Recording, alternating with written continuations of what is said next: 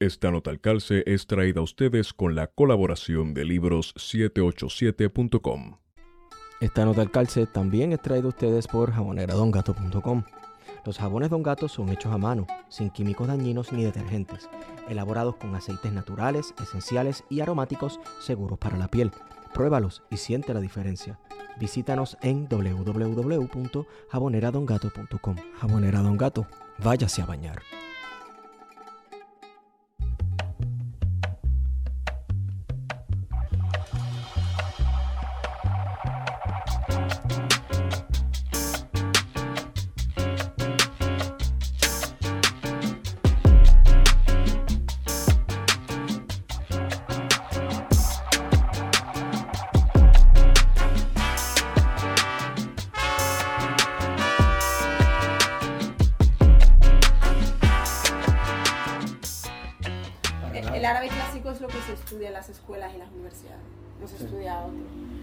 Estos árabes, los árabes de cada país árabe, el idioma árabe de cada país árabe, eh, no tiene formato escrito. Mm. ¿vale?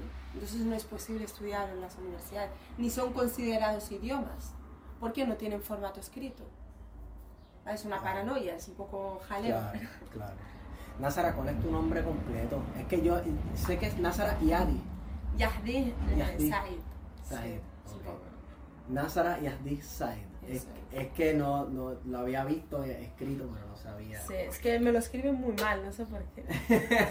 Pero bueno, ya estoy acostumbrada. Supongo que es lo que sucede cuando uno traduce un nombre al, al castellano que no es castellano. Ese tipo de, de, de cosas pasan. Totalmente. Totalmente. Mi madre, bueno, para mi madre es Ah. una guerra poder pronunciar nombres españoles. Porque le cuesta Claro. mucho pronunciarlos. Claro.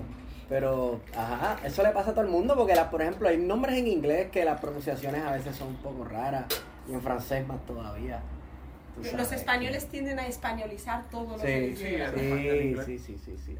Y los gringos tienden a que a, a, a nada, a que todo el mundo hable en inglés. Claro. Sí. Aquí, por ejemplo, dicen Halloween. Eso es una forma de españolizar. Sí, sí, el- Halloween. dicen Halloween. Sí. Es cierto. Eh, Vamos, vamos a comenzar con, Sí. con la. Este, Nazara. ¿Cómo tú acabaste en España? Bueno, yo vine hace, ya no me acuerdo cuánto hace, pero hace Ajá. unos cuantos años ya, eh, pero yo vine a través del programa Vacaciones en Paz, que es un programa que hay, bueno, es un programa que hace creo que 20 años, 25 años, si acaso 30 años, no sé exactamente cuándo comenzó, que las familias españolas y bueno, algunas asociaciones pro-saharauis en España, Sí. eh, con el Frente Polisario, pues llegaron a la idea de que habría que hacer un programa de vacaciones en paz donde los niños saharauis puedan venir los veranos a España. ¿Por qué? Pues porque en el desierto suele hacer entre 50 y 55 grados. Mm. Ahí no hay playa, no hay nada. Entonces eh, es muy dura la vida del desierto allí, en verano. Entonces llegaron a la idea de que, oye, pues un programa de vacaciones en paz donde los niños puedan salir de ese caluroso y terrible de, eh, verano del desierto y además así sirven como embajadores. La idea es que también sirvan los niños como embajadores en España para que la causa no se quede muerta. Claro. Eh, ¿Qué mejor forma de sensibilizar sobre la causa saharaui que a través de los niños? Pues ellos... eh, está aquí, ¿cómo- No te preocupes. ellos... eh, es que en los veranos se pone esto. Oh, sí, nos dimos cuenta. Entonces, ellos eh, sirven como embajadores de la causa para que nunca quede en el olvido y para que los españoles nunca olviden la responsabilidad que tienen con respecto al Sáhara y además se evita que pasen ese calor. Pues eh, se llama, eh, eh, este, programa Vacaciones en Paz. Yo vine a través de ese programa, consiste en que niños desde los 7 a 8 años comienzan a ir durante cuatro veranos a España, con familias españolas que voluntariamente escogen a esos niños. Entonces, en mi caso, pues a los 8 años vine la primera vez aquí, fui a Asturias, que está al norte de España, con una familia asturiana. Eh, fui el primer verano cuando tenía ocho años y nada, estuve dos meses con ellos. Luego me volví otra vez al Sahara, terminado el verano, y así estuve el año estudiando allí y luego en el siguiente verano me vine también a Asturias con la misma familia y así durante cuatro veranos. Luego ya el cuarto verano ya no ya se finiquita y, y en tu lugar viene otro niño de siete años, ¿sabes? Porque hay un tope, solo puedes venir un, cua- cuatro veranos. En el caso de mi Oh. familia española de acogida, pues querían que yo me quedara con ellos porque yo tenía problemas de oído, tenía, bueno, eh, problemas de, de- no tanto de audición, sino del tímpano, que lo tenía Sí. bastante fastidiado. Tenían que operármelo porque lo tenía perforado y tal. Entonces, eh, como tenía ese problema de salud, ellos decidieron buscar la forma, porque si un niño saharaui tiene algún problema de salud, la familia puede buscar la forma de que ese niño se quede. Entonces, al final eh, me volví, el último verano ya, me volví al Sahara, estuve allí. Y ya mi familia de, de acogida española estuvo movilizándose y tal para que, para que yo pudiera venir a España arreglando los papeles. Finalmente lo arreglaron y me fui y me operaron de- del oído. Y ellos aprovecharon para quedarme y ahí estudié con ellos un año. Estuve con ellos un año estudiando, que además estudié en un colegio de monjas. Una saharaui estudiando en un colegio de monjas. ¿Cómo, cómo fue esa experiencia? Bueno, una experiencia rara, vamos a decirlo así. Yo- la- todas las personas que, que he conocido que han estudiado en colegios de monjas me dicen que eso es como, no sé, como una tortura, un campo de concentración, una cuestión así. Y mucho más también el choque cultural y religioso. Claro, y más para una niña, ¿no? Para Sí. mí sí que fue muy fuerte. Sí. Lo, único, lo que más recuerdo es que siempre decía que que sabráis, ostra se llama, ¿verdad? Ah. La ostra. O la que se come los... Ah, la hostia, la hostia. bueno, yo le digo ostra. No Que alguna gente se la come y otra gente se caga en ella. Yo lo que decía era, ¿a qué sabrá esa hostia, no? No, ¿a qué sabrá? Lo único que me preguntaba. Y entonces eh, nunca, yo no hacía el procedimiento. claro, niño. claro. Yo me quedaba ahí sentada y mirando y pidiendo perdón a Alá por estar en una iglesia y, y estar haciendo. Yo le pedía a Alá ¿eh? y le pedía perdón por estar allí. Pero un día sí que no me importó pecar y dije, venga, solo comprobar esa hostia, yo tengo que comprobar a qué sabe. Porque yo la miraba con ojitos ahí. Te estabas comiendo un hombre. ¿Eh? Sí, te estabas Es comiendo un hombre, es, el, es, es el- la El carne, la sí. carne, el cuerpo de Cristo. Carne y sangre de Cristo. Ah, Eso es sí. así. Sí, bueno, sí. pues al final la comí por fin, pero no me sabía nada. He dicho, he pecado para esto. he pecado para esto, pero si no sabe a nada, por favor. Así es el pecado para eso. Me dio, me dio mucha rabia haber pecado para algo que no sabía nada. Claro. E- ¿Esta familia te acogió después en la universidad también? No, solo estuve un año con esta familia. Ok. Sí, no llegué, solo estuve un año, estudié cuarto de primaria, que me, me lo hicieron repetir. Debería de haber estado en quinto de primaria, pero me hicieron repetir quinto de, cuar- cuarto de primaria porque no sabía nada de español. Claro, tenía que aprender español y tal, entonces me hicieron repetirlo. Y solo llegué a estudiar un año, cuarto. Luego vino mi madre, mi madre es profesora en los campamentos y bueno, soy su única hija, no tiene más hijos que yo. Y cuando yo me vine para acá, ella se vino detrás de mí. Claro, y cuando vino mi madre, pidió que yo me fuera con ellos, con, con ella. Ahí un, un conflicto entre mi familia acogida y mi madre, porque claro, Y entre, entre tu relación con tu familia, o sea, tu mamá, y tu relación con esta familia que te acogió. Mm. Bueno, en la relación entre mi madre y esta familia, bueno, no, es inexistente. Actualmente es inexistente. Siempre lo ha sido. Bueno, porque no es fácil, ¿no? Yo entiendo que ellos se encariñaron conmigo, veían que podían darme un futuro que mi madre no iba a poder, porque era extranjera, estaba de ilegal en España.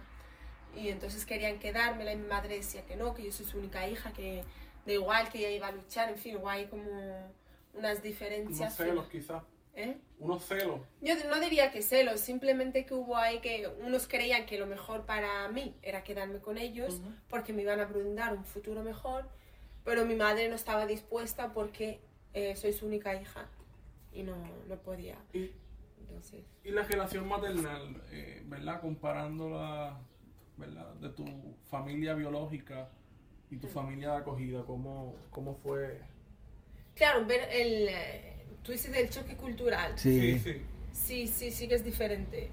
No tiene nada que ver. La relación que se entabla, al menos aquí en España, supongo que es muy generalizado en Occidente. La relación que se entabla entre madre e hijas, aquí que allí, ¿no? Es muy, es muy diferente. Allí es más, um, ¿cómo lo digo? Es más eh, práctica la relación, no es tan sobreprotectora. Lo que me chocó, por ejemplo, cuando vine aquí al ver cómo era mi madre de acogida con sus hijas y conmigo, es que era muy sobreprotectora, eh, las vestía, las duchaba, ¿no? Era como muy... Y eso para mí era como un choque cultural, yo no estaba acostumbrada a eso, porque yo estoy acostumbrada a que vístete tú, ponte tú y Ujú, en el momento en que tú empiezas a gatear, empiezas a hacer tú tus cosas. Claro. No, no hay esa sobreprotección, al revés, te dan toda la independencia. Mm, Y hay que saberse baldear en este mundo. eso es, sí. Yo, yo quiero dar pausa porque quiero, creo que le pasamos por encimita a algo que para mí eh, es bien chocante y para cualquier persona de Occidente es chocante porque a nosotros en, en el otro lado del mundo se nos enseña que el Sahara es un lugar desierto, que claro que lo es, inhóspito, pero donde no vive nada ni nadie. Entonces, pues yo estoy hablando con alguien que es del Sahara. O sea, en el Sahara vive gente. En el desierto. sí, sí. Son los saharauis. El Sáhara, digamos que en África, eh, en África se encuentra, el Sáhara significa en árabe desierto, Sí. ¿vale? Eh, por eso cuando dice el desierto del Sáhara, es una Ah, redundancia. Claro, el desierto, el realmente. desierto. Sí, porque Sáhara significa, eh, en, en árabe significa desierto. Entonces, el Sáhara que se encuentra en África es el más grande del mundo, ¿vale? Eh, de hecho, no sé si lo sabéis, pero los, No los polvos del Sáhara Ajá. son los que le dan vida al Amazonas. Ujú, Por el, la Eso lo polinizan. sabéis, ¿no? Por La la- polinizan. Sí, sí. Entonces, eh, digamos que el desierto que hay en, en África, llamado Sáhara en árabe, Sí. es el más grande de- del mundo, del planeta. Eh, efectivamente es un lugar inhóspito, pero bueno, hasta los lugares más inhóspitos pueden ser lo más bello que hay, también lo digo. ¿eh? Eh, es, eh, pero bueno, allí viven como muchas tribus, muchas tribus, digamos. Sí. Viven los Tuareg, viven un montón de tribus aparte, aparte de la nuestra. Ese es muy grande. Eh, acapara una zona de Argelia, es el desierto, acapara pues varias zonas de, alguna zona de Mali, zona de Mauritania y el Sáhara Occidental. Nosotros somos el Sáhara Occidental, ¿no? porque eh, es el desierto occidental. Y allí es donde nos encontramos los saharauis. Los saharauis, ¿qué somos? Pues somos un tinglado de tribus, un conjunto de tribus eh, que hemos nacido históricamente en esas tierras y nos pertenecen desde, bueno, desde siglos inmemoriales. De hecho, los almorávides, que son los que invadieron España y los que luego emprendieron el Andaluz, Sí. em, ve- venían del Sáhara Occidental, eran nativos de allí. Que, bueno, Marruecos otorga que los almorávides le pertenecen a ella. Bueno, son marroquíes porque los almorávides, cuando comenzaron su invasión por el norte de África para llegar a, a España, decidieron gobernar desde Mar- el norte de Marruecos, pero porque estratégicamente les venía bien. Claro. Pero realmente el origen de los almorávides es del Sáhara Occidental. Lo digo porque es desde esa fecha que Marruecos justifica que el Sáhara le pertenece, ¿vale? Mm. Distorsionando la historia, claro. Dicho esto, en el Sáhara Occidental, lo que hoy se conoce como el Sáhara Occidental, eh, siempre han habitado muchas tribus saharauis. Tribus que, que, bueno, son muchas, pero hay dos muy grandes que son las que componen mayoritariamente el, el pueblo saharaui. Eh, Ergeibiyat se llama, tribu de Ergeibiyat, que se divide en dos, Ergeib el Kaf, Urgeib el Kaf. Eh, Entonces, de esa Ergeib el Kaf tiene un montón de tribus, proceden de ella muchas tribus. De Ergeib el Kaf proceden de ella muchas otras tribus. Son como dos sombrillas. Sí. De, eh, pero luego hay otras tribus también que no son Regeibats, que son más pequeñitas, pero también componen el pueblo saharaui. Así que en el Sáhara Occidental, este, estas tribus que llevan ahí históricamente, se cree que procedemos de la península arábica, de, de Yemen, por Ujú. Arabia Saudita, se cree que ese es nuestro origen, que comenzamos a provenir. Pero bueno, desde siglos inmemoriales, pues eh, todo el árbol genealógico de mi familia y de, la, tri- de mi tribu, tanto paterna como tribu materna, tiene lugar en el Sáhara Occidental, eh, efectivamente. Y en el Sáhara Occidental vive eh, gente, viven Sí. personas como vive en Puerto Rico, como Claro. viven en Estados Unidos o en cualquier otra zona. Sí.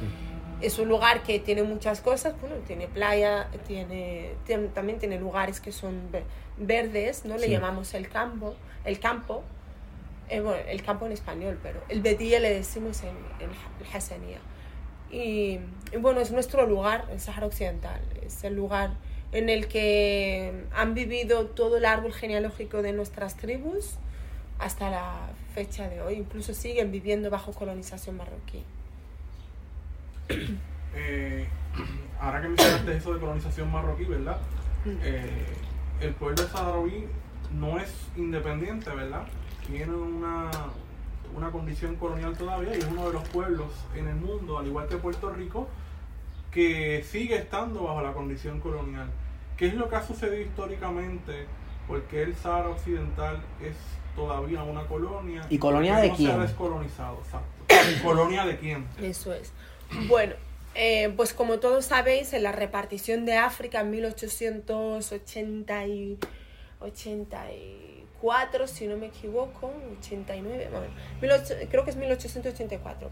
Comenzó desde Europa, se les, les, ocurrió la genialidad de repartirse África como un trocito de tarta. Es. ¿vale? Entonces, eh, dijeron, venga, vamos a repartirnos África como un trocito de tarta y como tal, pues España reivindicó la parte del Sáhara como suyo, ¿vale? Porque, bueno, apelaba a que por los lazos históricos, es verdad que están las Islas Canarias, que están justo casi enfrente del Sáhara Occidental, las Islas Canarias son españolas, y entonces eh, hubo siempre un intercambio de, de, pe- de pescaderos entre canarios y saharauis. O sea, un, tipo de relación siempre hubo comercial, ¿no? Entre saharauis y españoles. Sí. A eso se aferró España para justificar su eh, interés por el Sáhara. Luego, ¿qué hay detrás de, de ese interés de España realmente? Que el Sáhara estaba frente a Canarias, a las Islas Canarias. Entonces, era una forma también de proteger eh, las Islas Canarias de Francia. Porque Francia, como sabéis, invadió Argelia, mm, Sí. Marruecos, buena parte de África, y Senegal también, Mauritania también lo invadió en Francia, y estaba ahí el Sáhara, el Sáhara justo enfrente de Canarias. España, para proteger las Islas Canarias de Francia, Ah, va. eh, como... ¿Te como- suena, verdad? Sí, sí, sí. como, eh, digamos que como estrategia política, quiso a toda costa quedarse con el Sáhara Occidental. Una forma de blindar las Islas Canarias Sí, de la de frontera. de- Y, de- Efectivamente. y me imagino que también para blindar el acceso al Mediterráneo, porque tienes a Ceuta y también tienes a Melilla en el territorio de Marruecos, del Mm. norte de África, así que la entrada al Mediterráneo, tenerla en manos de España debió ser importante. También, también. Pues, probablemente también tenga algo que ver. Pero entre otras, eh, esto también tuvo mucho que ver, pero mucho más. Aparte de lo que tú comentas, que efectivamente es una forma también de tener controlado el Mediterráneo. eh, pero principalmente el tema de las Islas Canarias pesó mucho también. Total, que el Sáhara dijo que, España, que, España dijo que el Sáhara debía ser suyo, etc. Lo quiso. España cogió el Sáhara Occidental, cogió Guinea Ecuatorial y ya está. El Sáhara Occidental y Guinea Ecuatorial eh, se convirtieron en colonia española. ¿Vale? De hecho, son las únicas dos, los únicos dos países en España que se, digo en África, que se habla español. Eh, a día de hoy, en Guinea Ecuatorial, el segundo idioma, el idioma oficial es el español. Y en el bien. Sáhara también. Es por ese peso colonial de España. Y nada, desde esa fecha, eh, estos dos lugares se convirtieron en colonias españolas. Por tanto, eh, cuando comenzó España realmente a interesarse por el Sáhara, ya era colonia, estaba ahí, pero lo tenía como un poco abandonado. En plan, yo ya te quería para blindar las Islas Canarias de la colonización francesa, etc. una vez eh, España fue poquito a poco metiéndose dentro del territorio del Sáhara Occidental de forma paulatina. eh, entonces, ¿qué había realmente en Sáhara? No había colonización española viviendo. Me explico, lo que había eran militares especialmente. ¿no? Estaba militarizado, era un régimen militar. Lo- los pueblos saharauis estaban allí. De hecho, mi, mi abuelo estuvo en la cárcel casi un año eh, por España, lo metió en la cárcel porque iba sin documentación. Claro, como son beduinos, eh, iban pastoreando para allá, para acá, pues la policía española lo requisó, vio que no tenía documentación y lo metieron en la cárcel. Pero es que ¿quién año. necesita documentación en el desierto? Ya. Eh, bueno, son como beduinos eh, del pastoreo y van para arriba para Ujú. abajo. son- o sea, el sedentarismo no comenzó hasta más tarde. Hasta la- fueron precisamente las fronteras que se, se impusieron en África las que estableció el Sí. sedentarismo en muchas poblaciones. Tenéis que tener en cuenta que todo África, o sea, lo que conocemos hoy como los países que conocemos hoy en África, son eh, fronteras postcoloniales, todas ellas.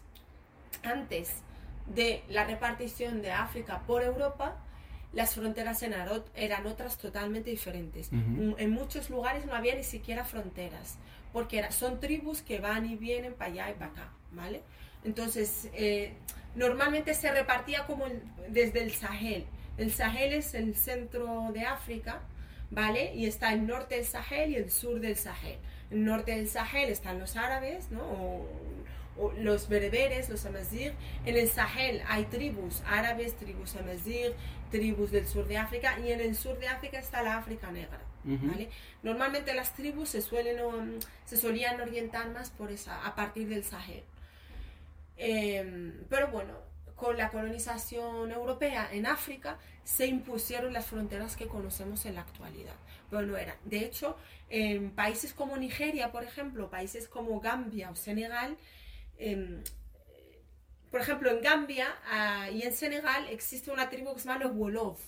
Wolof están tanto en Senegal como en Gambia. ¿Por qué? Pues porque se les obligó con una frontera, se estableció una frontera entre los Wolof de Gambia y los Wolof de Senegal de forma forzosa, ¿no? Aunque ahora ya se definen como gambianos o los otros como senegaleses. Pero. Realmente es debido a esa, a esa imposición de esas fronteras, se separaron familias, tribus, etc. Pero bueno, se hicieron poco a poco. Em, por tanto, se impusieron esas nuevas fronteras en África, postcoloniales, que son las que conocemos en la actualidad. Recalco, no tiene nada que ver con las, con las fronteras precoloniales. Eh, y España comenzó poquito a poco a introducirse en el Sáhara hasta que descubrió el fosfato. ¿vale? La mayor reserva de fosfato del mundo la descubrió en el Sáhara. Comenzaron a, a, a, a eh, bueno, extraerlo. sí, A explotarlo. explotar los recursos del pueblo saharaui, comenzó España a explotar los recursos minerales, eh, fosfato, bueno, eh, un, mont- eh, un montón de minerales también que encontró en el Sahara. Luego, en el Sahara está la mayor reserva de fauna del mundo, en las aguas del Sahara, de la pesca. Se descubrió también eh, petróleo, etc. Bueno, en fin, empezó a, explotar los recursos del Sahara y entonces en los años 60 comenzó a haber aires de, de- de movimientos revolucionarios en toda África contra la colonización. Eh, el pueblo saharaui no iba a ser menos. Comenzó también a escucharse aires de, revolución en el pueblo saharaui. Besiri, que fue el que encabezó, Besiri es un saharaui que estudió Derecho y Periodismo, eh, estudió en Túnez y en Marruecos también pero es saharaui. Entonces él comenzó, estaba en Marruecos y, y estaba escribiendo artículos sobre eh, que hay que, que España tiene que empezar a negociar con el pueblo saharaui qué va a ser del futuro del Sahara. Ni siquiera el movimiento revolucionario saharaui ni siquiera estaba hablando de una descolonización, sino de una autonomía Ujú. una mayor autonomía del pueblo del Sáhara Occidental para que el pueblo saharaui pueda gozar de sus derechos y sus recursos naturales. Eh, en Marruecos estaban ya mm, estaban ya sedientos eh, por estaban ya sedientos por, por, por colonizar el Sáhara porque ya se oían aires de, de descolonización. Hay que decir que la monarquía marroquí se aprovechó de, para reforzar su posición, eh, unió a todos los marroquíes contra la colonización francesa. Francia no le interesaba Marruecos, ni Túnez, ni Senegal, ni ninguna. ¿Qué le interesaba a Francia? Argelia. No quería soltarlo. ¿Por qué? Argelia tenía el estatutos para Francia, lo que el Sáhara para España. Para, para Francia, Argelia era Francia. El resto eran colonias, pero Argelia era Francia, al igual que España. El resto eran colonias menos el Sáhara. El Sáhara era España. Entonces un poco pasaba lo mismo con respecto a estos. Eh, Francia, como no quería perder Argelia bajo ningún concepto, prácticamente, bueno, eh, con mayor o menor sangre, con otras colonias, finalmente le cedió la, la, independencia, la descolonización. Marruecos no le costó nada la, la cesión de la descolonización, no le costó ni guerras, ni muertes, ni, no. Argelia le costó eh, un millón de muertos y se estima que cinco millones eh, de muertos descolonizarse durante ocho años de Francia. Imagínate, ¿no? Porque no quiso soltarlo.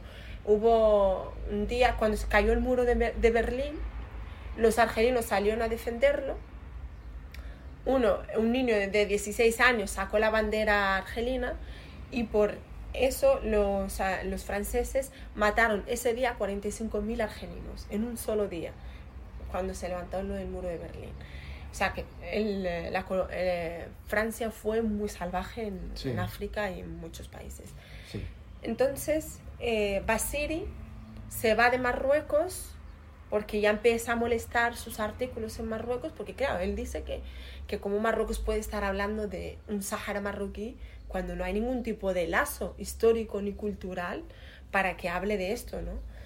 Total, que lo expulsaron, se fue al Sahara y en el Sahara comenzó a escribir estos artículos para defender pues una autonomía y que España se siente a dialogar con el pueblo saharaui. ¿Qué hizo Franco? Lo desapareció, lo, de, lo detuvieron, lo torturaron y luego lo volvió a detener y desapareció. Hasta la fecha no se sabe qué ha pasado con Basiri. Eh, y España no quiere dar ningún tipo de datos sobre Basiri, como otros que han venido después de Basiri. A partir de la muerte de Basiri comienza a haber una revolución más potente. En el Sáhara comienzan a, los saharauis a organizarse, comienzan a entorpecer eh, los... Eh, los recursos que se estaban robando en el Sáhara Occidental, las empresas españolas que estaban en el Sáhara Occidental, que estaban eh, explotando esos recursos naturales, los saharauis empiezan a, a... ¿Hacer sabotaje? Sí, eso es, para impedirlo y tal. Empieza a haber como una serie de conflictos, porque el pueblo saharaui ni siquiera estaba diciendo descolonízame, sino siéntate conmigo y hablemos uh -huh. de esto, ¿no? Porque todo uh -huh. África se está descolonizando.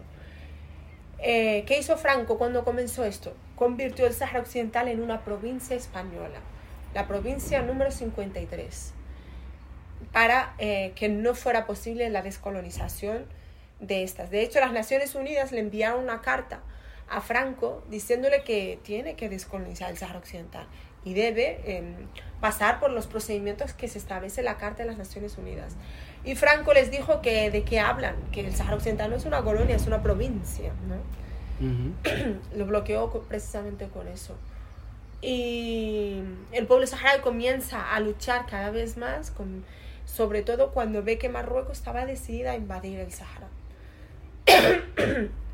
¿Qué hizo España? España era entonces una potencia muy débil eh, y como Marruecos era aliado de Estados Unidos, Francia, digo, eh, Argelia era aliado de Rusia, pues hubo ahí como un bloque de intereses. Uh -huh. Mar, eh, Estados Unidos le convenía eh, Marruecos porque estaba aliando, aliada con ella y, y, porque Argelia estaba con Rusia. Entonces, ¿qué hizo eh, Francia y Estados Unidos?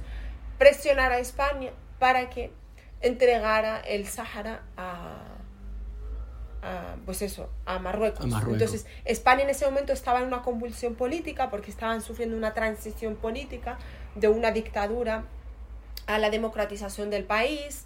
Bueno, es verdad que España sí que tenía una convulsión política importante porque estaban en plena transición, pero eso no justifica la traición que le hicieron al pueblo saharaui. ¿no? ¿De qué consistió esa traición? Esa traición, eh, hubo unos acuerdos que se llaman los acuerdos tripartitos de Madrid, si no mal recuerdo se celebraron en 1973 eh, donde a puerta cerrada España quedó con, eh, con Marruecos y con, Marro- eh, y con Mauritania eh, y negociaron la repartición del Sáhara Occidental sin el consentimiento del pueblo saharaui. Entonces, España, a puerta cerrada y en secreto, de hecho, finalmente comentó que, bueno, negoció con Marruecos el Sahara. Marruecos le cedió como unos 800 barcos, mm, el uso de las aguas durante no sé cuántos años. Hubo ahí como unos acuerdos también Sí. comerciales y España cedió el- una parte del Sahara Occidental. Digamos que cedió el, el 25% o el, 30, el 25% del Sáhara Occidental se lo cedió a Mauritania y el 75% a Marruecos. Eh, eso mientras él le decía al pueblo saharaui que no les iba a abandonar, que iba a estar con ellos, que iba a impedir que España, que Marruecos invadiera el Sáhara Occidental y que estaba el ejército español para impedirlo. ¿Y qué pasó con toda, qué pasó con toda esa gente que estaba dentro de esos territorios que fueron cedidos a Mauritania y Marruecos? Claro, esos territorios fueron cedidos de forma clandestina, el pueblo saharaui no lo sabía. No lo supo hasta la retirada de España del Sáhara Occidental. En 1975, eh, Hassan eh, II, que era el entonces rey de Marruecos, que ya está fallecido, decide emprender la Marcha Verde en 1975.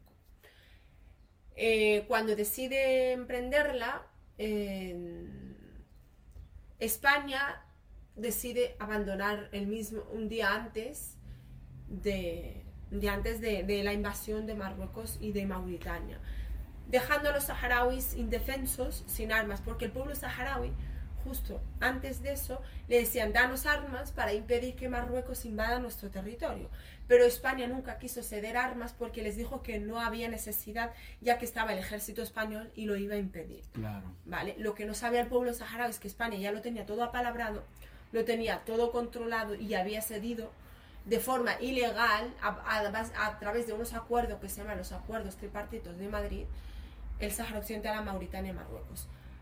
Cuando ya Hassan II venía con una horda de marroquíes, se estima que eran 300.000 marroquíes a pie. Eh, además, él fue muy listo porque para que no, no fuera posible un tiroteo ni guerras, lo que hizo- cogió fue civiles, 300.000 civiles eh, marroquíes, desde eh, Marruecos hasta el Sahara, entrando pacíficamente, ¿vale? Con pancartas, banderas, diciendo vamos a ir a nuestro territorio, a nuestro país, no sé qué, no sé cuánto. Lo hemos recuperado de las manos de la colonización marroquí. Eso, eso fue una estrategia de Hassan II para que no hubiera una guerra Wow. y para que no hubiera ninguna posibilidad de que España se eche para atrás y le dé por bombardear también. Pero ¿qué pasa? Que a través de las televisiones internacionales se veían 300.000 marroquíes en esa marcha verde entrando en el Sáhara Occidental y haciendo caravanas. Mientras por detrás había 95.000 soldados marroquíes asesinando y violando a las mujeres saharauis, a los niños, de forma muy brutal. Entonces, por detrás había una matanza, un genocidio literalmente del pueblo saharaui, mientras que Hassan II le mostraba a las televisiones esa invasión Claro. pacífica, ¿no? llamada Marcha Verde. Es, es muy similar a lo que ocurre hoy en Palestina. Sí. Muy similar. Este, a mí me da mucha gracia con los ads esto, no sé si te salen los ads de internet de los kibbutz y de gente que vende productos de las comunas eh, israelíes, ¿verdad? Que son todas establecidas eh, en las casas de, de palestinos Territorios en, ocupados. en territorios ocupados de Palestina. Entonces tú ves el kibutz bien bonito y la gente haciendo cosas, sus trabajitos con las manos y esas cosas, pero claro, lo que no ves en pantalla es la matanza y el desplazamiento que tuvo que ocurrir por parte de la eh, fuerza de defensa, estoy haciendo comillas al aire, israelí, Sí, sí. antes de, ¿verdad? De, de Sí. sembrar esos jardines y esos olivos tan bonitos. Fue una estrategia bastante buena Hassan II Sí. para, pues eso, para Y, y- y está utilizando escudos humanos, porque enviar 300.000 civiles es utilizar escudos humanos.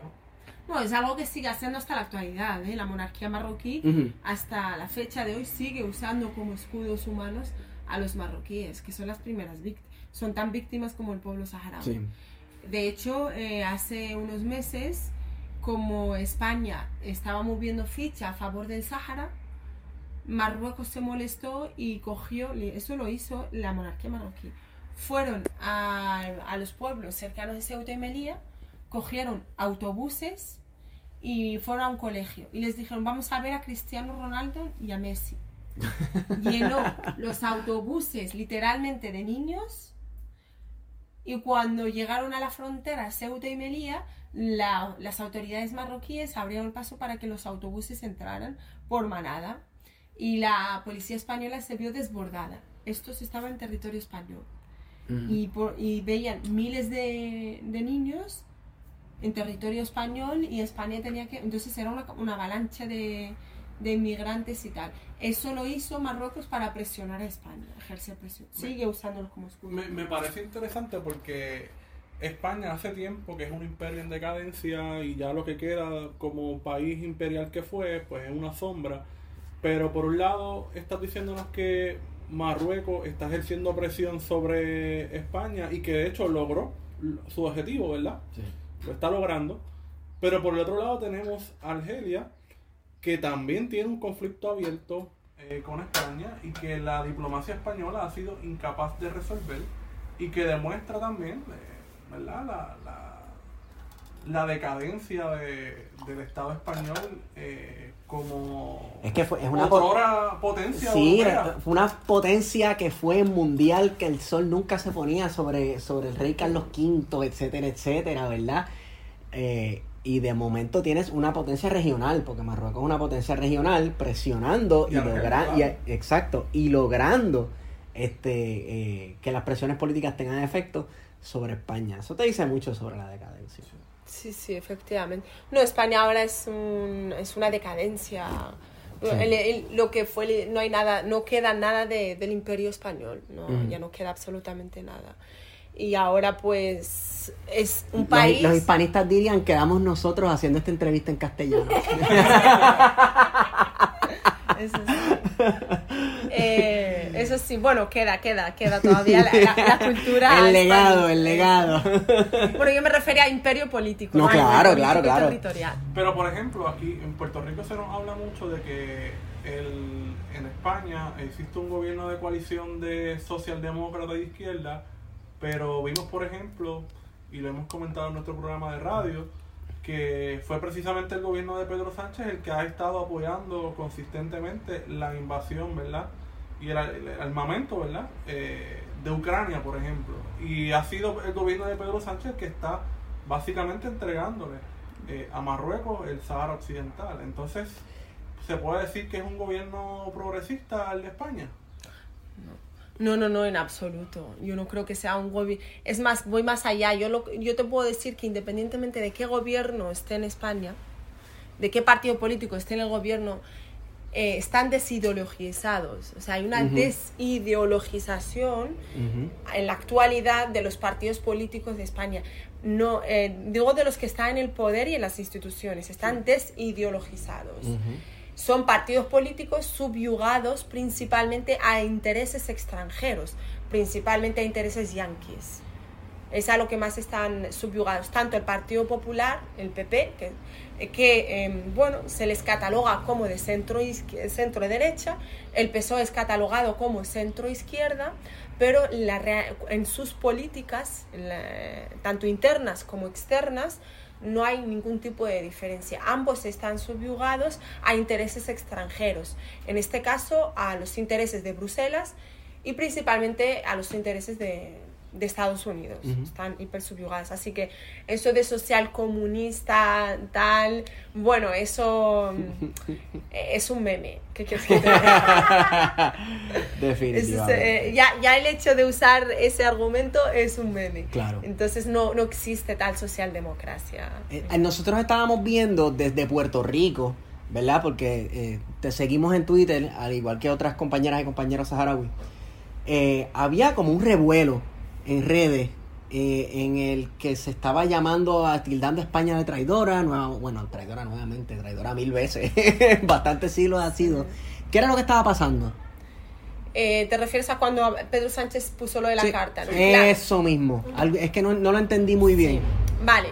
Eh, como sabéis, hubo como dos traiciones en España. La primera traición fue cuando se acordaron los acuerdos tripartitos en Madrid, que Sí. luego, más tarde, la propia, las eh, Naciones Unidas declararon como ilegales, porque no se hicieron bajo el procedimiento que debían de hacerse, que es el pueblo saharaui el único soberano para decidir el destino y el futuro de su propio país. Entonces, las Naciones Unidas consideraron esos acuerdos tripartitos. Es lo que ha hecho que España siga siendo a día de hoy la única potencia administradora del Sáhara Occidental, la única potencia colon- colonizadora de jure del Sáhara Occidental. Eh, entonces, eh, esa fue como la primera traición eh, que hizo España al pueblo saharaui, prometiéndonos que iba a impedir la invasión, que no nos iba a dar armas, cuando el mismo día de la Marcha Verde se fue y dejó que fuéramos invadidos.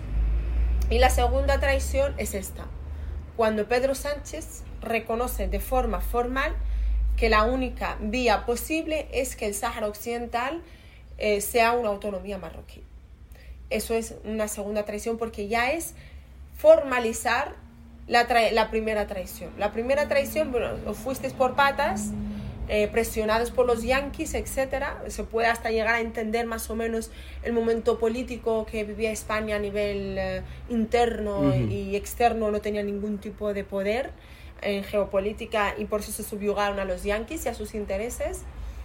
Pero eh, ahora es que eh, Pedro Sánchez lo ha formalizado y no había ningún tipo de necesidad de él formalizarlo.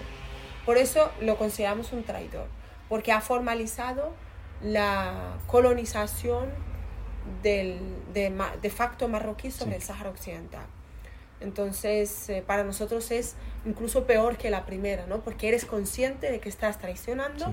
no hay ningún tipo de interés o no hay ningún tipo de obligatoriedad que te lleve a formalizarlo, excepto pues la presión que, que ha ejercido Marruecos sobre él.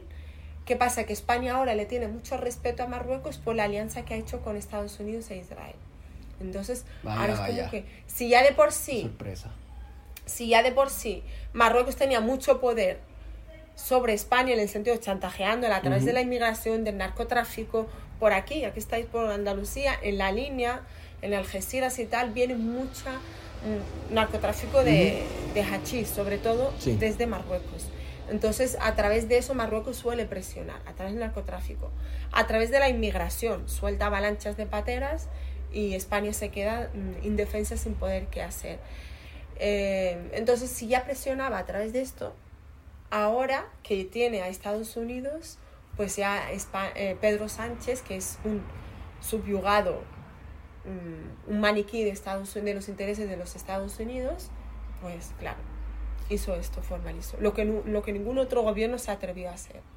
¿Cómo se ha organizado el pueblo saharaui para contrarrestar este tipo de cosas? No solamente ahora, sino históricamente. O sea, existe, primero para empezar, existe un- un- alguna estructura de gobierno, alguna institución gubernamental, si sí o si no, y también cómo el pueblo se ha organizado como tal para discutir y luchar en contra de esto. Y supongo que, ¿verdad? Ha surgido la, surgido la discusión sobre construir un Estado político nacional con sus fron- fronteras, aunque sea algo... Sí, de- desde los años 70 Ajá. comenzó a fraguarse un movimiento revolucionario en el Sáhara Occidental. Ajá. Eh, fue liderado por Basiri y luego fue liderado por eh, Luali, eh, que también murió en la guerra. Luali, eh, para nosotros es, es nuestro Che Guevara, digamos, ¿no? Eh, entonces, eh, Luali fue el que encabezó la revolución militar contra eh, España, y, eh, pero no tanto contra España, porque incluso si ves entrevistas de Luali y de Basiri, ni siquiera era eh, queremos que nos descolonicéis, que os vayáis. No, sentémonos y hablemos del estatuto jurídico del Sáhara Occidental, qué papel vamos a tener los saharauis y qué papel vas a tener tú como Estado de España.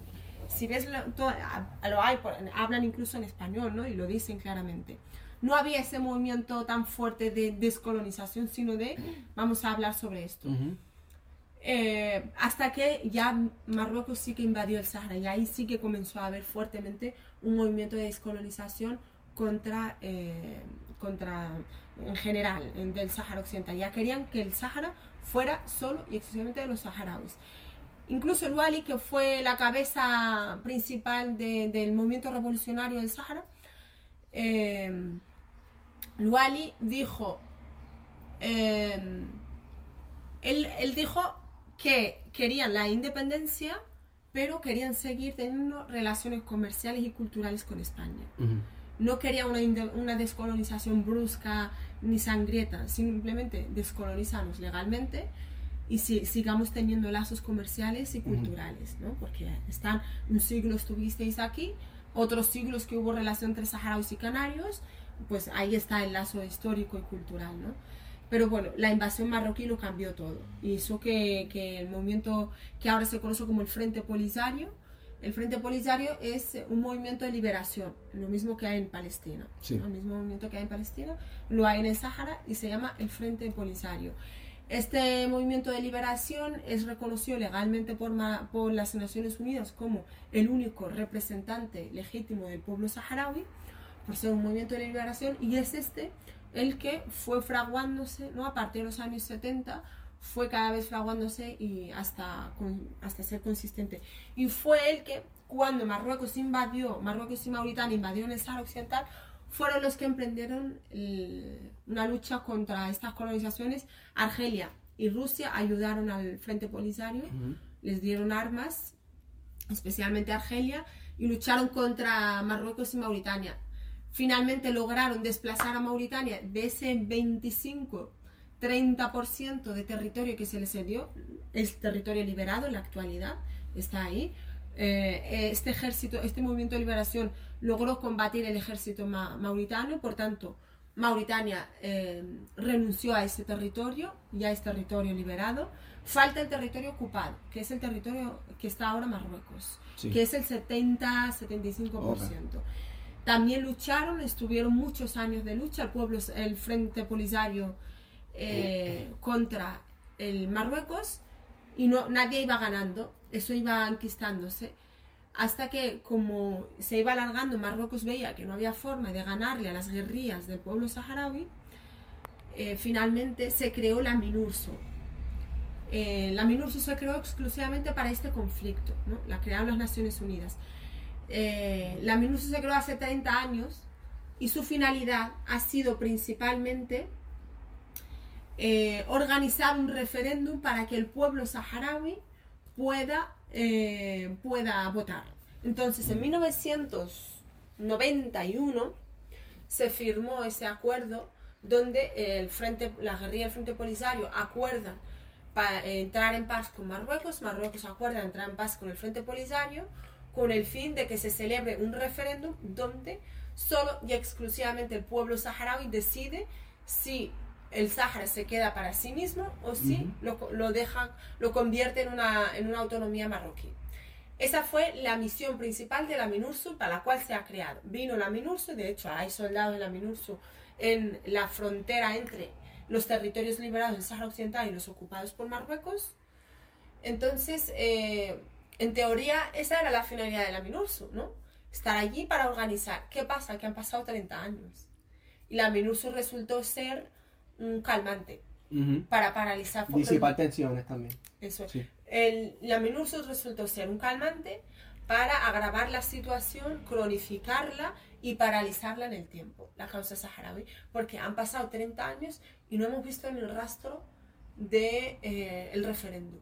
Entonces, fue eh, cuando, bueno, como en el tratado que se firmó, se dice que dentro de estas fronteras Marruecos no puede hacer ningún tipo de maniobra militar, ni el Frente Polisario puede. Marruecos no puede tampoco eh, pasar ningún tipo de mercancía, ni usar esta zona como mercancía, ni nada.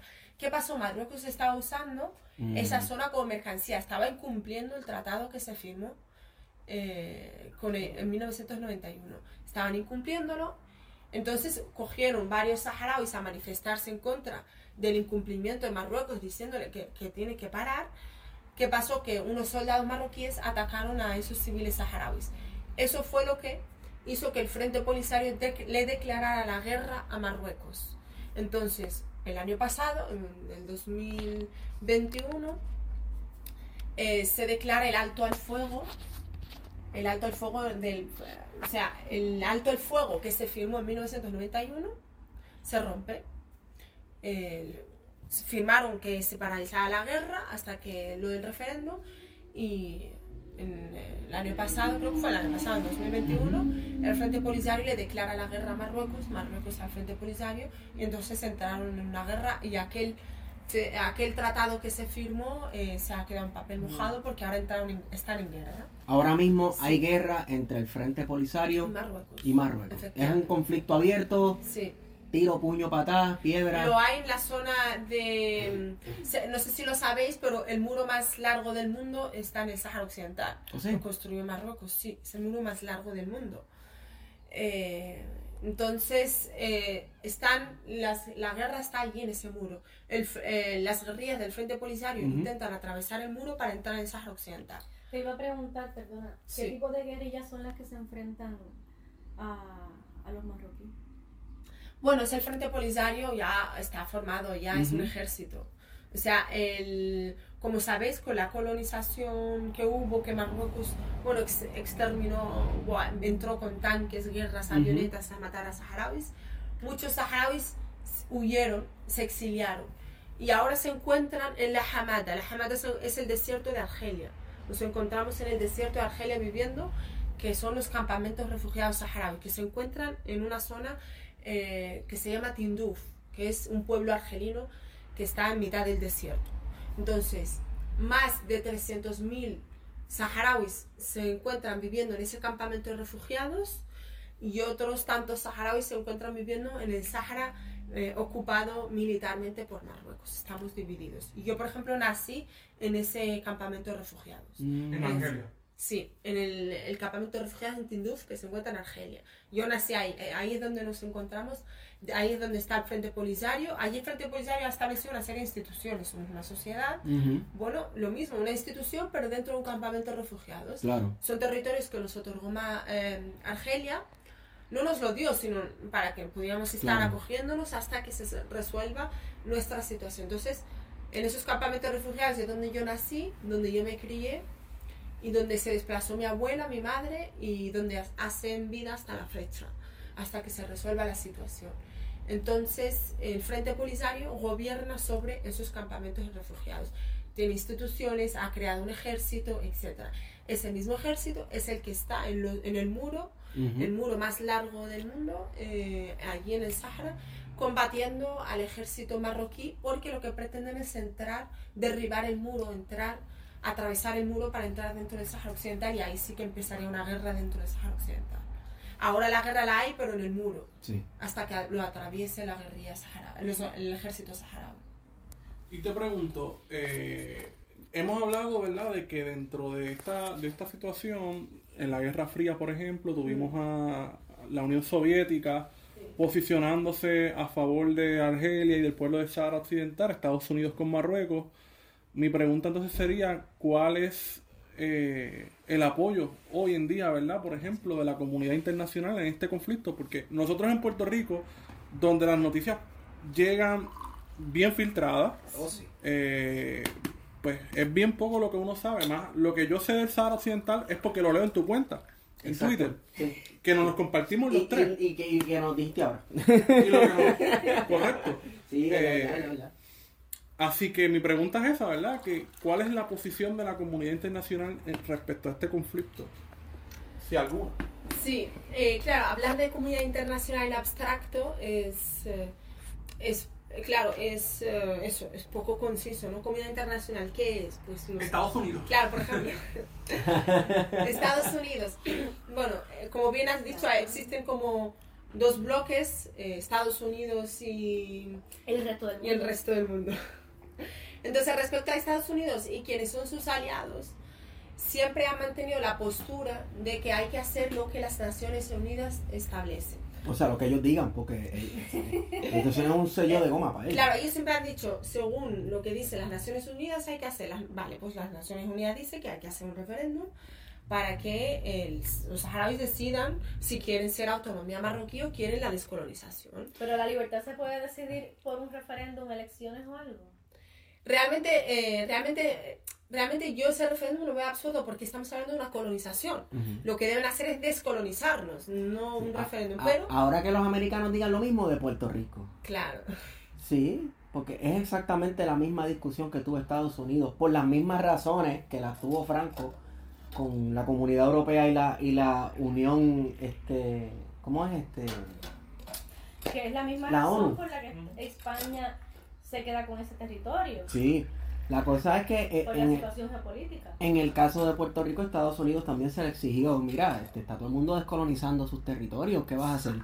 Estados Unidos inventó un aparato ahí falso, político. A, Puerto Rico de la lista de colonias. Exacto. Y entonces crearon el Estado Libre Asociado que en realidad eh, le daba, no abolía los poderes absolutos que tenía el Congreso de los Estados Unidos sobre, sobre el territorio, seguía siendo legalmente eh, un... eh, alguna cuestión territorial, ¿verdad? Era un territorio de Estados momento en Unidos. el que se está desarrollando estas independencias en África. Sí, en la posguerra. Sí, sí. Eh, entonces, íbamos por... La- la postura de la comunidad internacional. Comunidad internacional, entre Sí. comillas. La comunidad internacional, pues eh, antes, de, antes, antes de, de lo que hizo Donald Trump Ujú. hace poco, Estados Unidos decía, bueno, lo que diga las Naciones Unidas, bueno, las Ujú. Naciones Unidas, pero tampoco nunca se implicó más allá de... Ujú. Pero ¿qué pasa? Que mm, Marruecos logró una serie de... Bueno, digamos que logró una serie de favores para Estados Unidos para ganar su amistad y tal y Sí. cual, a cambio de que reconozca el Sáhara como marroquí. Entonces, bueno, em, Donald Trump reconoció la, pues, la colonización marroquí sobre el Sáhara Occidental. Ujú. Eso le dio poder a Marruecos y que a partir de ahí Marruecos se convirtió en el siervo y la puerta de Estados Unidos en Ah. África. Le dijo tranquilo. Por que- eso el apoyo a Israel. Claro. ¿Qué pasa? ¿Qué, qué pedía a cambio Estados Unidos? Apóyame a Israel como país árabe. Claro que sí.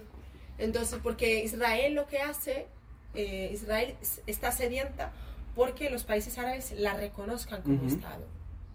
Entonces hace todo lo que puede y le vino el perro de Marruecos para decirle, eh, tranquilo, yo te lo, tú quieres que usar mi condición de país árabe para que yo te reconozca, genial, vente, dame tus últimas generaciones para, para, para, para, para mi inteligencia secreta, Ujú. de hecho lo usaron, Paxus, ahora os cuento más adelante, El- todo lo que tengas de inteligencia secreta, tus armas y tal, a- te las compro además, apóyame, dame fuerza frente a Europa y a España para debilitarla aún más. O sea que el Mossad está metido en, en, en Marruecos. Pero, claro. Efectivamente. Eh, Estados Unidos lo, que más quería de Marruecos era que como país árabe apoyara eh, a, Israel como país y lo reconociera. Marruecos lo hizo. Reconoció a Israel como Estado y, y ahora han hecho una trialianza. Em, Estados Unidos, Israel y Marruecos en África. Esa trialianza eh, la está usando Marruecos principalmente para subyugar a España Ujú. subyugar a España a sus intereses. Sus intereses son principalmente mantener la colonización del Sáhara Occidental. España, al ver esa alianza de Estados Unidos, Israel con Marruecos, se ha bajado los pantalones, hablando coloquialmente, Claro, claro, claro. Y ha dicho, no te preocupes, yo... eh, No te preocupes que aquí está. Aquí Dios, se va los calzones, míralo. Míralo ahí. Eso es. Porque, claro, eh, digamos que España siempre ha querido... mm, España, no vamos a hablar de España, vamos a hablar de los gobiernos españoles. Ujú. Los gobiernos españoles de turno, independientemente del color que tengan, mm, siempre han tenido ese afán de ser los coleguitas de Estados Unidos. ¿no? Tienen esa predilección por sentarse al lado de un presidente de Estados Unidos. Eh, entonces, cualquier, eso lo hizo Aznar, lo vimos. Vimos a Aznar como un perro faldero detrás de Bush. Sí. Todo lo que decía Bush, Aznar decía amén. Pues ahora estamos viendo el mismo efecto Aznar, pero en Sánchez con respecto a Biden. Porque lo que quiere Sánchez es eh, continuamente eh, tener el visto bueno de Estados Unidos. Ni siquiera quieren ningún tipo de interés económico, solo el visto bueno de Estados Unidos. Y si ellos tienen que vender los intereses de España, lo harán, no tendrá ningún remordimiento, y lo estamos viendo ahora mismo. Sí. ¿no? Entonces, eh, respecto a la comunidad internacional, depende de a qué país le preguntes, te dirá que reconoce el Sahara o que no. Estados Unidos no reconoce el Sahara porque se ha aliado con Marruecos para beneficiar a Israel como Estado.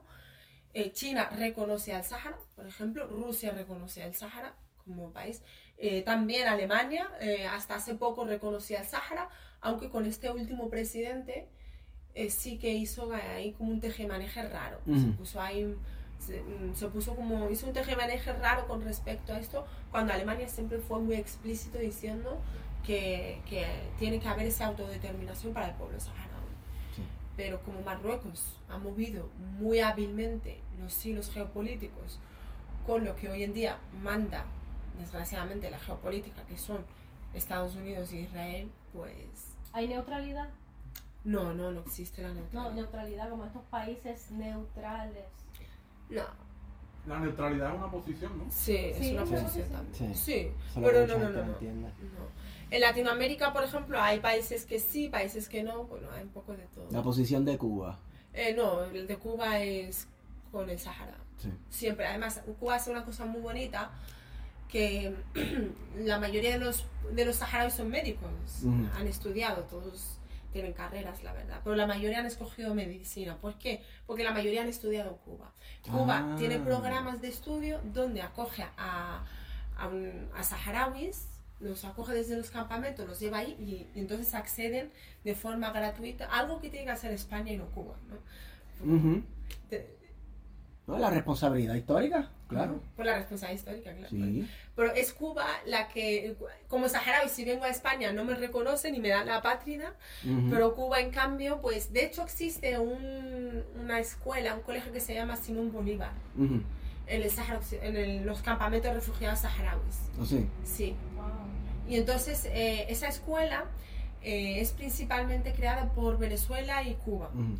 De hecho, ahora, antes, el pueblo saharaui, no, no había muchos que hablaran español, y si acaso... Pero ahora sí que casi todos hablan español, prácticamente todos. Y la- mi generación y generación más jóvenes todos hablan español, lo tienen como segunda lengua. Es gracias a los lazos culturales que hace Cuba y Venezuela con el pueblo saharaui. Entonces, Ah. muchos cubanos, profesores, eh, médicos, de todo, mm, dentistas y también van, a- van al Sáhara Occidental y están allí eh, enseñando español eh, durante el año, etc. La verdad que es muy bonito el lazo que... Ese lazo hispánico que está habiendo entre saharauis, que está ahora renaciendo en, en el pueblo saharaui, es principalmente por Cuba, que es la que lo está... Por Cuba y Venezuela que allá son los malos de la película. Ya, ya, Sí. ya. Sí, sí, sí. son los peores de los peores. Respecto al Sahara, la verdad que se portan muy bien, porque también van a, a Venezuela los saharauis a estudiar. Tengo una prima que está ahí estudiando en Venezuela medicina, tengo otra amiga que también ya terminó la carrera de medicina eh, y está en el Amazonas trabajando y es saharaui. Está Salka se llama. Y bueno, respecto a los estudios, Libia, cuando estaba Gaddafi entonces... Cuando existía Libia. Sí. sí, porque. Efectivamente. Eh, Si ahora la mayoría de los saharauis, hay un 70% de, o un, un 80% de saharauis que tienen titulación superior, Ujú. medicina, arquitectos, etc. Eso se debe... Súper gra- educado. Sí, eso es gracias principalmente gracias a Cuba, a Venezuela y a Libia, cuando Gaddafi estaba. Porque Gaddafi eh, traía a esos niños también, hacía esos programas de estudio. Mi madre, de hecho, estudió en la Universidad de, de Libia, los traía ahí y en Libia, pues, eh, durante cuatro o cinco años, lo que durara el grado. Y, y eso era doctrina política de él porque él era panafricanista. Tú sabes, era parte de, la, de, de, de, su visión, de su cosmovisión. Y anticolonial también, por Ujú. eso estaba en contra de lo que hacía Marruecos. Por eso le hicieron lo que le hicieron. Efectivamente. Por eso En le efecto. hicieron. Sí. Entonces, básicamente la comunidad internacional, viendo a ti, pues depende a quién le preguntes. A los Estados Unidos, pues están alineados con Marruecos por intereses geopolíticos yanquis y de Israel, básicamente. Sí. Que son los que cortan el bacalao, desgraciadamente. Sí. Sí, sí, sí. Eh, ok. vamos a desviarnos un poco de la política internacional y de los grandes poderes este, jugando con sus fichas de ajedrez y vamos un poquito más al micro. ¿Eres musulmana? Yo nunca respondo a esa pregunta. Oh, perfecto, porque a mí se me hace cada vez más difícil contestar cuando me dicen, ¿eres cristiano? Por una cuestión así bien blanco y negro. Este... Públicamente yo nunca, bueno, casi nunca, nunca respondo a esa pregunta porque lo considero como una esfera muy privada como Sí. para poder expresarlo públicamente. Y, y si fuera así o no, eh, si fuera no, tampoco es que uno se pueda permitir decirlo, ¿no? Ok, No, ok. Porque este, te consideras una feminista eso sí. y dentro de eh, ser feminista, imagino yo viéndolo bien desde afuera, este, dentro de una comunidad que es musulmana, es difícil.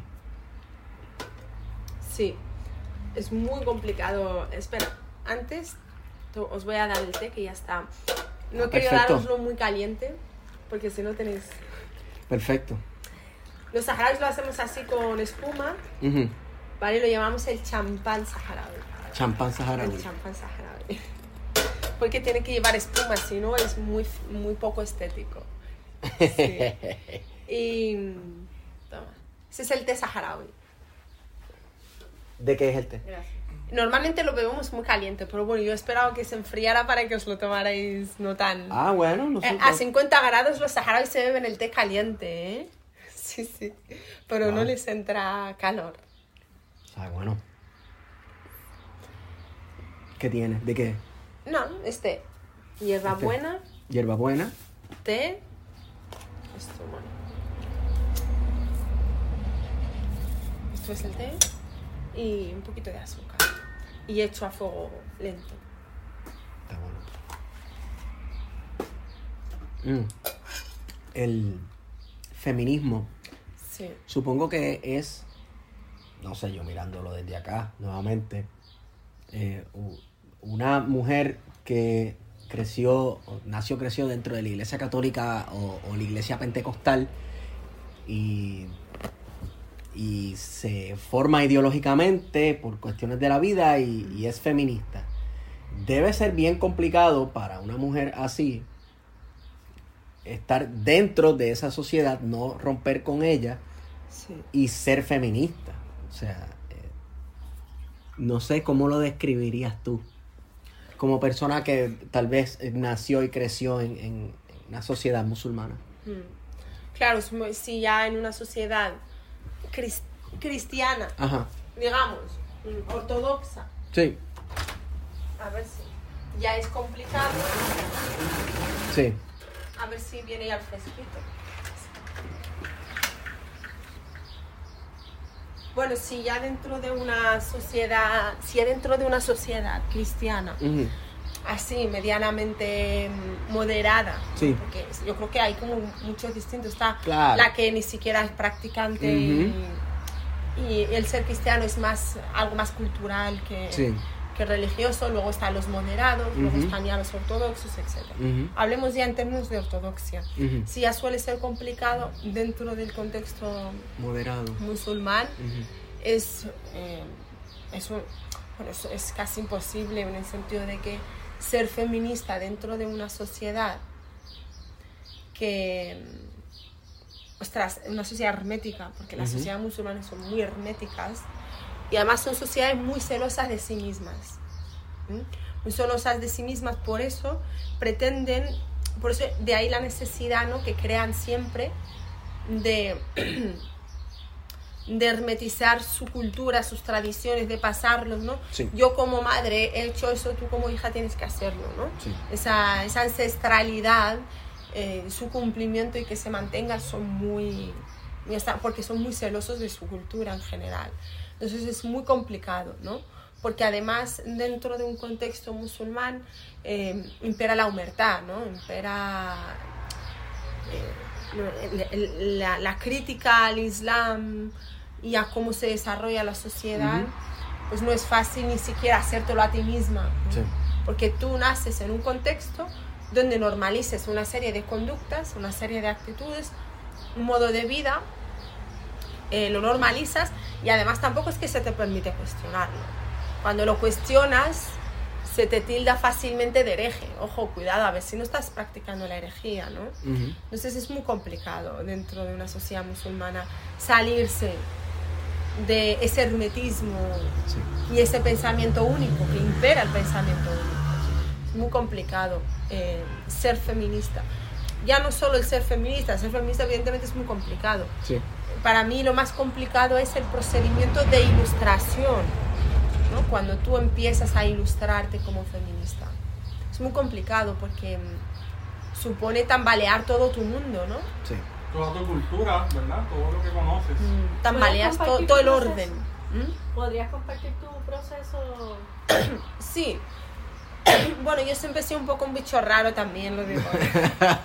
o sea, que nunca eh, no hubo un punto así que yo diga, hubo un momento en el que dije... Despertar repentino. Sí, no tuve un punto de estos de, de, ilustración repentina, no, fue una cosa paulatina, ¿no? Evidentemente el estar muchos años en Occidente influye mucho en mí. Probablemente si no estuviera en Occidente, pues no sé cómo sería. No sé si habría influido, si no, no lo sé. Nunca lo sabré.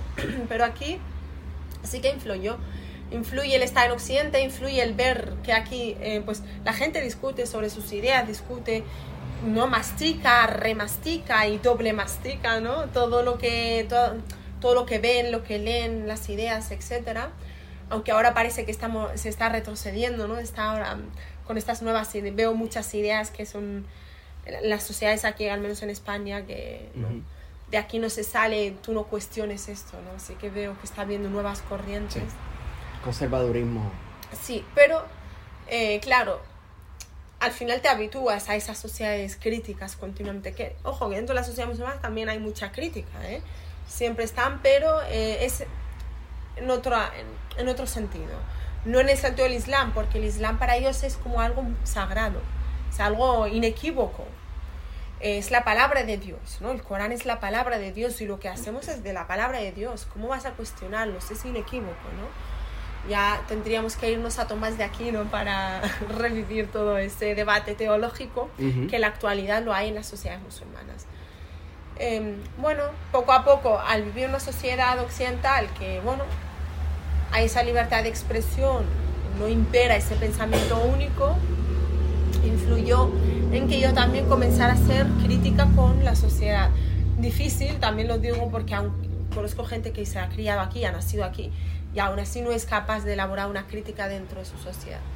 Es en parte entendible también, porque, pero bueno, eh, en mi caso fui poco a poco, veía cosas que no, que no estaba de acuerdo, yo lo decía de forma respetuosa, buscando las palabras adecuadas, y sí que en mi casa siempre se discutía sobre política, sobre cultura, sobre todo, y poco a poco fui mm, avanzando en mis ideas, dejé de hacer las críticas a nivel España, sociedad occidental, para comenzar a mirar la mía por dentro.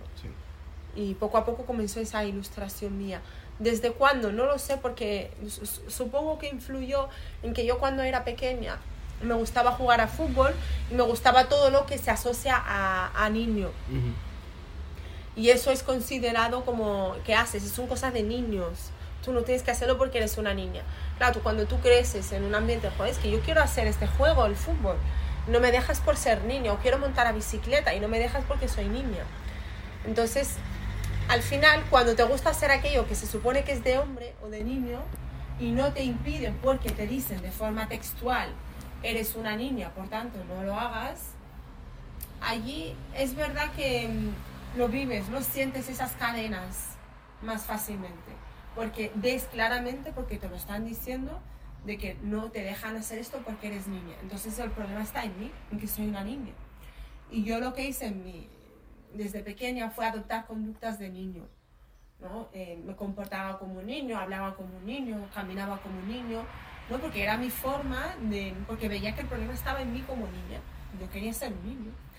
Entonces eh, estuve así hasta la adolescencia, como, bueno, comportándome como un niño, hasta que luego vi gracias al feminismo, a leer sobre feminismo. Noel Sadawi, que es una gran feminista árabe, eh, que ya murió, murió hace poco, a los 95 años, murió ya mayor, pero fue una pionera del feminismo árabe.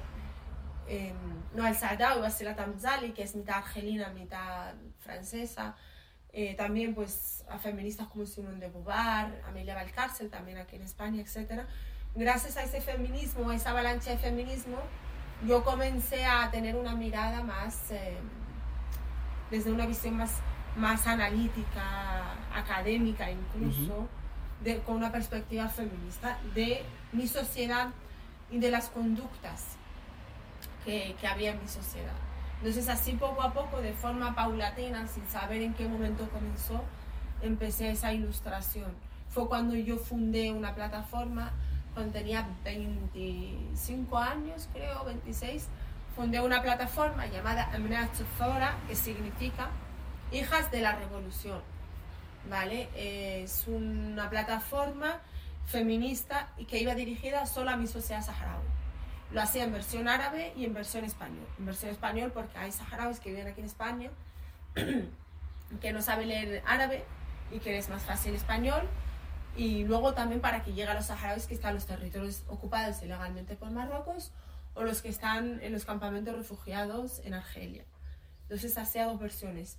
Reuní a muchas mujeres saharauis de distintas partes del mundo para que escribieran artículos y contaran su experiencia como mujeres, no desde una perspectiva feminista, sino simplemente como mujeres, porque el feminismo les chirriaba, era algo que no les gustaba escuchar, ¿no? lo consideraban como, como algo occidental, ajeno a su cultura y como una colonización cultural. De ahí que mm, hice, bueno, fuimos muchas mujeres, grupos de WhatsApp, eh, creamos, bueno, empezaron a escribir en esta plataforma, tal, pero bueno, a medida que iba avanzando, iba cambiando un poquito, iba haciendo el discurso cada vez más feminista. Hasta que llegase a una especie de feminismo islámico, entre comillas. Nunca me, me consideré feminista islámica, pero sí que hice cosas propias del feminismo islámico, que es analizar problemas que tenemos en el día a día las mujeres saharauis, pero que son derivadas del Islam. Entonces lo que hacía era, por ejemplo, el tema de la poligamia, eh, el Islam permite que, las, que, el hombre pueda tener hasta cuatro mujeres, ¿vale? Entonces, eh, pero es verdad que son una serie de requisitos imposibles de cumplir. Sí. En teoría, eh, son tan imposibles de cumplir que casi que no lo podrías. Una de las cosas que establece el Islam para que tengas cuatro mujeres, hasta cuatro mujeres, es que sea alguna que sea una huérfana, que no tenga donde vivir o lo que sea, pues te puedes casar con ella y darle, eh, para que no se quede fuera en la calle, ni muera de hambre, ni nada, pues tú puedes casarte con ella para mantenerla y, ayudarla a sobrevivir. Y luego otra cosa también, lo que te dice es que las mujeres que estés casado con ellas, hasta cuatro puedes, tienes que darles el mismo porcentaje de tiempo, el mismo porcentaje de amor, el mismo porcentaje de dinero, el mismo porcentaje de comida, ¿no? Eh, tienes que ser extremadamente igualitario en todas esas mujeres. Y si no lo eres, que sepas que estás pecando, no estás haciendo bien esto. Entonces, si yo hacía, por ejemplo, este tipo de críticas, estas cosas que se hacen en la cultura, que son derivadas del Islam, pero realmente no se cumplen tal y como el Islam lo dice. Si se cumplieran como el Islam lo dice, no habría estas prácticas, porque es muy difícil. Pone unas exigencias muy difíciles de cumplir. Pues yo analizaba las suras del Corán de ese estilo, diciendo, pues mira, lo, el Islam lo pide así, tú realmente lo estás haciendo así, por tanto tienes que dejar de hacerlo. Porque como lo pide el Islam va a ser casi que difícil o imposible que lo hagas. Poco a poco lo hice así, pero eh, vi que no, que no surtía tampoco ese efecto. Que no, no surtía ese efecto. Entonces fue cuando terminé por tomar una postura más radical del feminismo. Recuerdo que le dije a las chicas que estaban conmigo que íbamos a tomar una postura radical en el feminismo y que tenían que votar si tomarla o no tomarla. Bueno, eh, convencí a unas cuantas, una que estaba ahí también me ayudó a convencerlas. Finalmente dijimos que sí, que íbamos a tomar una postura más radical en mi plataforma del feminismo. Cuando decidimos tomar esa postura radical, claro, yo creo que ellas no entendieron la envergadura de lo que era tomar una postura radical feminista, ¿no? Porque cuando empezamos a tomarla, la votamos, dijeron que sí, pues nada, yo como tal pues tenía, hice cumplir mi idea y es que la primera vez hablé sobre virginidad como un constructo social. ¿vale? Entonces a nivel desde desde el- desde el- bueno, a nivel, desde una perspectiva médica, digamos, expliqué lo que es la antropología, bueno, lo que es lo que es, eh, lo que es eh, la virginidad a nivel Ujú. antropológico, médico, sociológico, etcétera, ¿no? Y cómo es un constructo social es absurdo ponerlo como requisito y es absurdo que una mujer mm, sentencie su futuro, su bienestar o su rol en la sociedad según si la encuentran virgen o no. Y eso provocó tal revuelo que me quedé sola en la, en la asociación. sí. Me abandonaron, bueno, provocó un revuelo. Eh, hubo ahí un boom eh, y bueno, bueno, lo entiendo porque recibieron mucho acoso, amenazas, presión y muchas no, está- no, no claro, no estaban, no estaban capacitadas para esa avalancha. Sa- ¿Sabes que en, en- en Puerto Rico el tema de la virginidad no se discute públicamente en el sentido de que cuando alguien lo está cuestionando o disputando, que en una conversación como esta, casi siempre acaba en chiste. Siempre se acaba, y, que- y claro, y mucho más cuando son hombres teniendo la conversación, se acaba chisteando con estupideces precisamente para evitar lo tonto que es la idea de, de la virginidad y como es algo tan anticuado. Que, chacho, yo creo que el- el- ese tema y tocar ese tema, ignorarlo y lo que sea, yo creo que es casi, casi universal.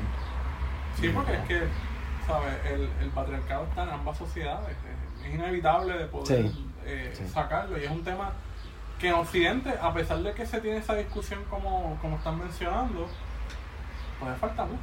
Ah, sí, ¿sabes? claro. Y cómo se entrelaza, por ejemplo, con la cristiandad, por el, pues, con el cristianismo, es una cosa Súper. que está sumamente presente.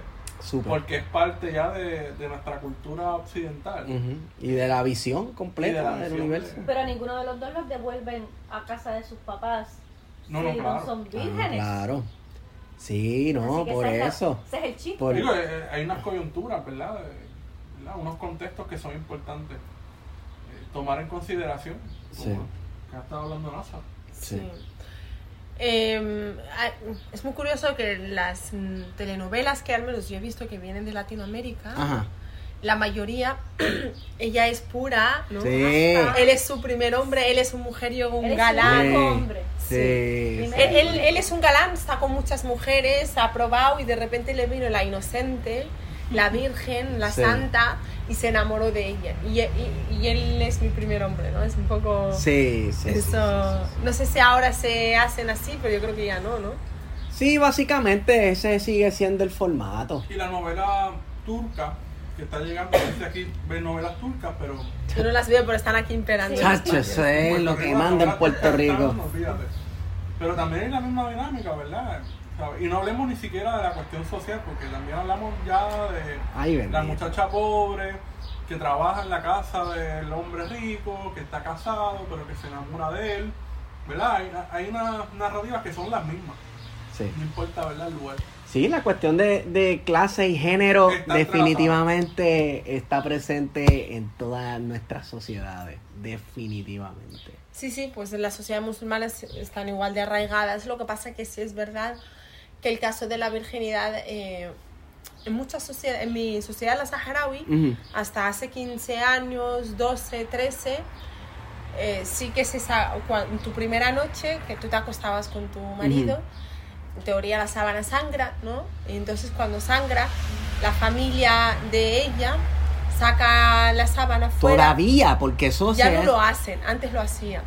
Por eso, porque eso lo he leído yo de muchísimas culturas. Este, Bueno, aquí en España, cuando en- Felipe e Isabel, Ajá. los reyes católicos, Sí. tuvo que pasar por ese proceso. Sí. Está documentado. Pero eso yo lo he leído 15. incluso de lugares tan lejanos como en Japón también, que tradicionalmente se hacía. Esta cuestión de la noche nupcial, que estaba la, la casa o la tienda o lo que sea. Entonces tenías como cinco mil personas alrededor de tu casa.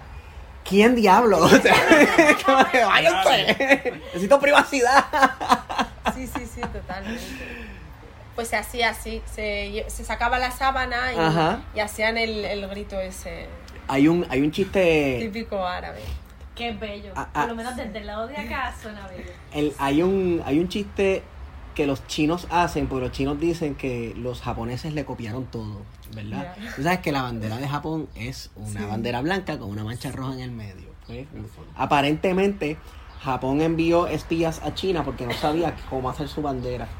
Y entonces eh, se Según toparon estos espías, sí, según los chinos, eh, estos espías se toparon con la primera noche nupcial de, la de, de esta pareja recién casada Sí. y que salió la madre de la novia con, el, con la sábana blanca y la mancha y los japoneses dijeron, esa es la bandera, esa es. Pero ve, o sea, tan lejos como China y Japón ha llegado esa cuestión cultural de la sábana. Pues básicamente el tema de la virginidad Ajá. sigue imperando. Eh, es verdad que ya no se hacía eso, esa exhibición de la sábana ensangrentada Claro, claro. después de la primera noche. Ya no, sigue, ya no se sigue haciendo, es verdad que ya no está tan arraigada la importancia de la virginidad, pero sigue también. Es importante, pero ya no es a esos niveles de exhibicionismo, ¿no? Claro, y, y- y también la cuestión de la virginidad no solamente se encierra en lo sexual, se mete en tantos otros aspectos de la importancia de que algo sea limpio, de la pureza de las cosas, que yo creo que tiene que algo, algo que ver con eso, además del control de- de- del cuerpo, el cuerpo de, la de, mujer. las mujeres, Sí. efectivamente. Pero en muchos países en musulmanes, no, no depende tanto del país esto, eh, pero sí depende de la familia. La radicalidad de la familia, hay, no sé si sabéis que existen los crímenes de honor. Eh, los crímenes de honor eh, se llevan muchas. Según la Fundación de Crímenes de Honor, 10.000 mujeres eh, al año mueren por esta problemática. Eh, uno de los motivos que suele acarrear esta problemática es los, el tema de la virginidad. El tema de la virginidad, ¿no? Si alguno, en algunas familias, pero normalmente son familias como muy, muy, muy cerradas, muy ortodoxas en, en lo cultural, en lo islámico, y suelen normalmente vivir en pueblos como muy remotos. ¿vale? En las montañas o por ahí, en pueblos que están como muy, son muy, inter- son muy dependientes de, de lo que diga la sociedad de ellos y del honor de su imagen. Y es verdad que puede incluso acarrearte consecuencias como ser víctima de un crimen de honor, el, el Sí. perder la virginidad. Y sí que puede suponer el ostracismo para Sí. que vivas el ostracismo social. Ya nadie va a querer casarse contigo. Si se van a casar contigo serán los hombres que no encuentran mujeres y que nadie quiere casarse con ellos, etcétera, ¿no? Por haber perdido esa pureza tuya. Y es un problema el tema de la virginidad. Pero bueno, ahí estamos muchas feministas intentando deconstruir o desidealizar lo que es la virginidad, decir que es un constructo social y que est- estuve mirando un, estu- un- un- un estudio médico sobre la virginidad y decía literalmente que más de la mitad de las mujeres no sangraban en su primera Ujú. noche y que el himen era una cosa muy muy fina que se podía romper con cualquier cosa. Sí.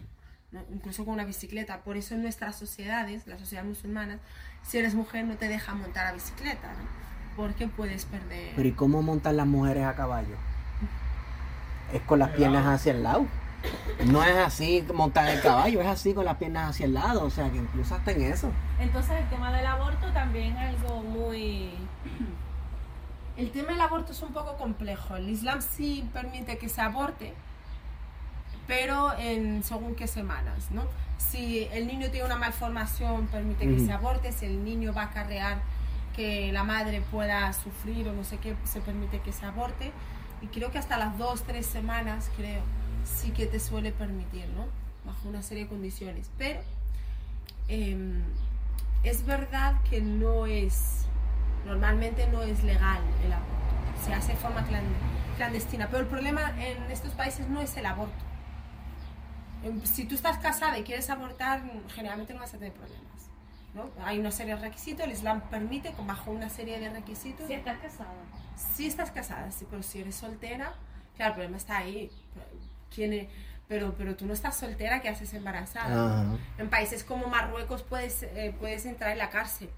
Wow. ¿no? Si, si te pillan eh, realizando, si, si ven que haces actos sexuales fuera del matrimonio, si alguien te denuncia por eso, o incluso si te, si te quedas embarazada fu- fuera del matrimonio, Ujú. pues puede suponerte la cárcel. En Marruecos y en Argelia, en muchos países, Marruecos ahora lo han quitado, pero hasta hace poco eh, mostraban con una X al hijo bastardo, digamos, lo llaman con bastardos. Y su apellido es una X, sigue en muchos otros países. Wow. Sí, realmente la condición de los que nacen producto de una relación extramatrimonial es bastante complicada en estos países. Se les da una subcategoría de ciudadano muchas veces. Pero bueno, ha mejorado en muchos países también. ¿eh? Ha ido mejorando sus derechos. Está habiendo mejoras en muchos aspectos. De forma paulatina, pero están habiendo muchas mejoras. Al menos en Marruecos la X ya no está. Ya no te marcaban con esa X. Eso está fuerte. Sí. Es una cuestión que uno no puede controlar. Nazara, eh, ¿cómo ves el futuro cercano del pueblo saharaui? Bueno, es eh, complicado responder a eso. bueno, eh, ¿lo ves esperanzador? O, Sí. Sí, o- sí. o tienes la esperanza esta de que no te queda más que la esperanza? ¿O cómo? Bueno, yo es que me quedo con una frase que dijo, aunque él dijo que no se le atribuye a él, que no, no es una frase suya, que era de un estudiante que se lo había dicho, pero bueno, de Eduardo Galeano, que decía que mm, la utopía servía para caminar, ¿no? ujú. Sí. Alguien le preguntó para qué sirve la utopía y él dijo, no sé quién dijo, pues para caminar. Pues. Al fin y al cabo, eh, cercano el futuro del pueblo saharaui, pues luch- luchando principalmente. Sí. Ojalá España reaccione, tome la postura que le compete. Y yo estoy segura, si España coge el toro por los cuernos, nunca mejor dicho. si lo coja por los cuernos, pues el Sahara puede tener un futuro próspero. Pero si España sigue siendo débil, yo creo que el futuro de España está desgraciado, el futuro del Sahara, desgraciadamente, está muy vinculado a eh, el poder geopolítico que pueda tener España. Mientras España siga siendo un títere de Estados Unidos, el Sáhara Occidental eh, vamos a seguir en la eterna batalla contra Marruecos. Eh, hasta que España no deje de ser títere de Estados Unidos, empieza a tener, que puede tenerlo, y siempre lo digo, ¿no? España está en una situación geográfica Sí. muy importante, está entre África y Europa. Ujú. Él tiene en- a nivel cultural, histórico, lazos directos con todo el sur, eh, bueno, el centro y el sur de Sí. América. Luego también los tiene con el Sahara y con Guinea Ecuatorial. Sí. Esos lazos históricos y culturales y de lengua. En Filipinas también, ¿no? O sea, que España podría tener una mayor influencia de la que tiene ahora, un mayor eh, poder en la geopolítica del que tiene ahora. Desgraciadamente, pero hasta que no sus políticos de turno no sepan cómo enfocar las estrategias geopolíticas para que España ocupe la situación geopolítica que realmente le compete, pues eh, vamos a estar siempre anclados a una lucha eterna. Lo que tengo claro es que el pueblo, el pueblo saharaui nunca va a rendirse, nunca. Eh, mientras el pueblo saharaui siga de pie, seguiremos siendo siempre un dolor de cabeza para la monarquía eh, marroquí. De hecho, somos tan dolor de cabeza para la monarquía marroquí que se gasta miles de millones de euros cada año en eh, mantener el Sáhara Occidental. Fíjate si somos una amenaza Mm. para Marruecos, ¿no? que tiene que estar haciendo malabares continuamente para mantener su colonización en el Sáhara. Es porque nosotros somos, somos potentes y realmente hacemos mella en, el, Sí.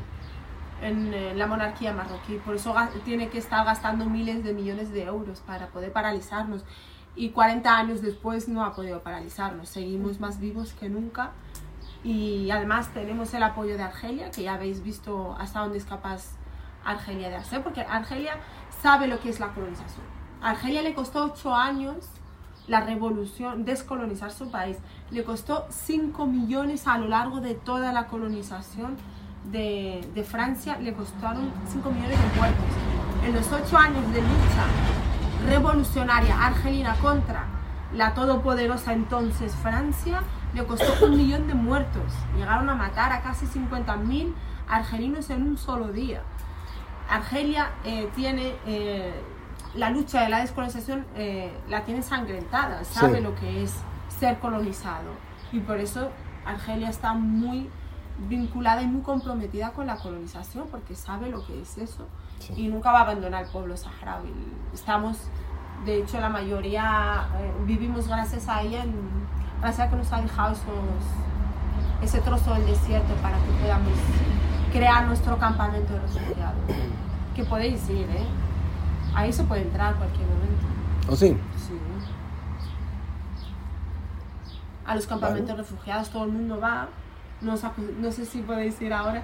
Incluso podéis ir aquí. Hace mucho calor ahora. ¿eh? Eh, en caso de que no podáis a través de Argelia, a través de Mauritania se puede sin Mm. no pone impedimentos. Y ahí es súper seguro. De hecho, los campamentos, cualquiera van siempre, vienen muchos de Latinoamérica, Sí. de España. Cada año van muchos allí. Incluso pues, vienen muchos de Latinoamérica a estar ahí un año para impartir clases a los niños en la escuela esta de Simón Bolívar. Eh, hace dos meses vinieron dos americanos aquí, Ujú. no americanos, él es de origen mexicano y ella es, eh, ella es, eh, creo que, no sé, pero de estos yankees que son de origen europeo. Ujú. ¿no? Pero bueno, son majos, eh, son majos. Son una pareja, lo que pasa es que son religiosos, Sí. entonces eh, querían hacer eh, una misión. Ah, como de social. misiones, ok. Fueron al Sahara Occidental, les gustó mucho y desde entonces van y vienen cada año. Y estuvieron un año viviendo allí, hasta, hablaban hasta hasanía, eh, hablaban hasta árabe. Wow. Me sorprendió. Estuvieron eh, un año en los campamentos dando clases en la escuela esta, bueno, dando clases de De español. No, no, religión no. Así, en su misión, Ellos lo que querían es hacer su misión, pero nada de religión. Ellos ahí saben que no tienen nada que Muy hacer. bien. lo tienen muy complicado. No, pero es, es bonito lo que han hecho. Ellos sí que se... O sea, lo que han hecho ha sido como integrarse más. Sí. eh, y van y vienen. Y ahora eh, ella vino aquí y justo se va para los campamentos, para estar otro año con su Ah. madre. Ellos dos allí en los campamentos. Sí, hay, hay- la gente hace muchas misiones allí. De impartir español durante el año entero y tal. y se aprende mucho. Ahí se puede ir, podéis ir cuando, Sí. cuando sea como queráis, sin ningún problema y no ponen impedimentos. Además es bastante seguro. Bueno, pues yo creo que podemos dar por concluida esta conversación, por lo menos la parte grabada. Nazara, gracias, gracias por aceptarnos en tu hogar. Tres desconocidos del otro lado del mundo. Este. y Podemos volver. Podemos volver cuando quieras. Los dulces están riquísimos, el té quiero más. El mío. Está rico, rico. Eh, ¿Y dónde la gente puede conseguirte para leer lo que escribes? Eh, no sé si en redes sociales. Bueno, generalmente soy más activa en redes sociales porque creo que llego antes a la gente. Sí, Llegas mucho más rápido, la gente no tiene que entrar en tantas burocracias como un artículo, ¿no? Con esta era efímera en la que vivimos, la Sí. gente, no desgraciada, desgraciadamente, solo se informa a base de, de caracteres... Ujú, eh, 140, 180, no sé. Entonces, bueno, a través de Twitter o de Instagram también Ujú. hago bastante... Instagram es más cultural también. Sí, De hecho, hablo sobre el tema del Sahara de- desde, desde la época incluso de los almorávides hasta la actualidad para, eh, para contraargumentar la, la postura oficial de Marruecos de que el. Sahara siempre ha sido marroquí, ¿no? Tuve que hacer un repaso histórico de, para que se vea claramente que nunca tuvimos ningún, vínculo y que hasta los que gobiernan la, la monarquía que gobierna Ma- Marruecos son los alawitas. ujú, Estos son de origen de Arabia Saudí. Su Sí. origen re- se remonta a Arabia Saudí. Es curioso porque ellos han llegado a África y al norte de África a Marruecos en el siglo XVIII. Ah, los otros días. Claro, ellos no llevan más de, de ese tiempo. Ujú, Su primera, la primera vez que llegaron a Marruecos fue en el siglo XVIII y se hicieron con el poder. O sea, como alguien que llega al, al siglo XVIII y se hace con el poder dice que el Sahara es suyo, ¿sabes? Cuando nosotros estábamos mucho antes ujú. que, que ese tiempo que ellos mismos estaban. Es un poco hice ese repaso en Instagram, hago bastantes repasos eh, culturales, no solo del tema del Sahara, sino de todo el contexto árabo, árabe y también el contexto islámico, ¿no? para que se entienda un poco qué hay Sí. detrás de la religión, de las prácticas, de todo, para informar un poquito más en profundidad de todas estas sociedades tan controvertidas, Claro. tan debatidas en Occidente y tan poco Ujú. conocidas. ¿no? Exacto, Porque todas las sociedades musulmanas son sociedades, no una sola sociedad. claro. Todas las sociedades musulmanas son heterogéneas, son muy complejas, tienen su propia historia. Y entonces muchas veces desde Occidente veo que se peca mucho en opinar muy fácilmente Sí. o juzgar muy fácilmente sobre una sociedad que, que cuando te adentras en su cultura eh, flipas con lo profundo y lo amplio que es todo lo que lo complejo que es todo lo que les rodea como para en, en un simple debate resumir lo que son o dejan de ser. Claro. O sea, en Instagram hago un poco esa, esa, esa militancia divulgativa respecto a la cultura musulmana en general, ¿eh? Sí. independientemente si es árabe o si es saharaui. Y en Twitter también, en Facebook también. Entonces Sí. es a través de Saharaui Feminist, Ok. como bien sabes. Sí. Así que por ahí nos podemos leer. Perfecto. En las dos páginas. Sí, las dos cuentas principalmente, Instagram y Twitter son las que más uso, aunque estoy usando más Instagram que Twitter, porque la- lo, lo veo más útil. Instagram más útil. Sí, lo veo Sí, más y en Twitter es eh, la eterna lucha política que nunca cesa, por más redundante que suene, y puede resultar ser un pequeño dolor de cabeza estar en Twitter. Gracias de nuevo, Názara. Este, y ya, ¿verdad? Bueno, Gracias a vos. seguro que sí, con eso hemos sido con ustedes. Plan de contingencia.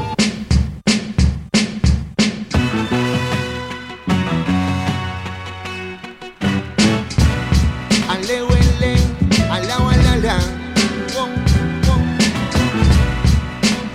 Ala ala huele, ya lele. Mi manera de pensar rima por la libertad y no se dejan llevar respetar, empezarse a cuestionar. ¿Quién tiene buloa para llegar hasta el final? Mi manera de pensar rima por la libertad y no se dejan llevar por un punto cardinal. Que a respetar, empezarse a cuestionar. Mi revolución, ¿cuándo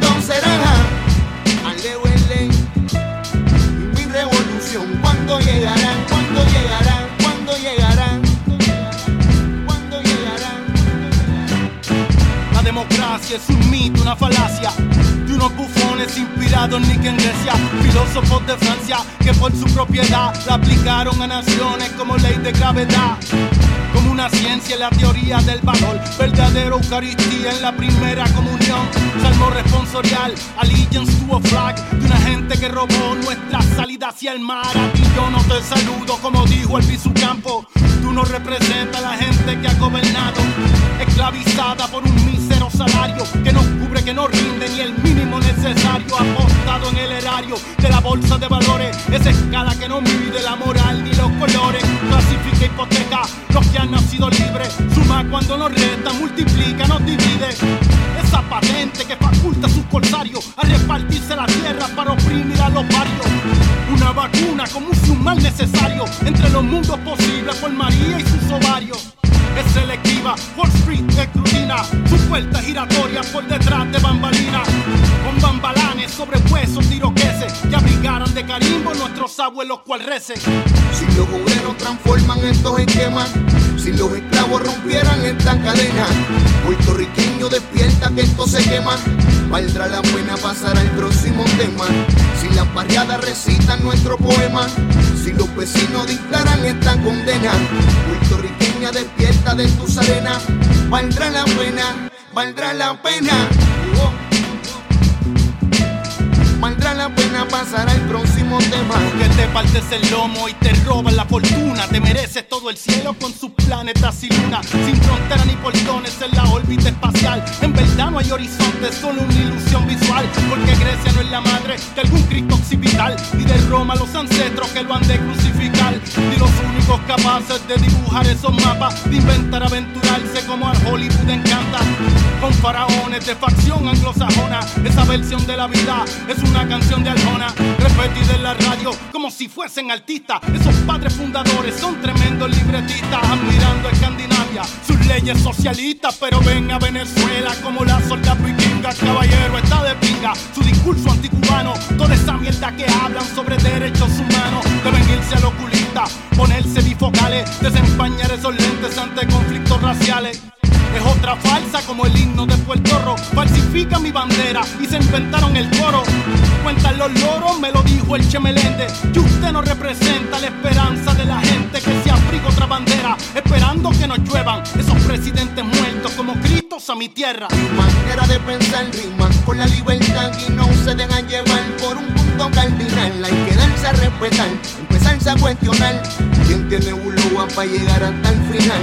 Manera de pensar rima con la libertad y no se dejan llevar por un punto cardinal. Hay que darse a respetar, empezarse a cuestionar.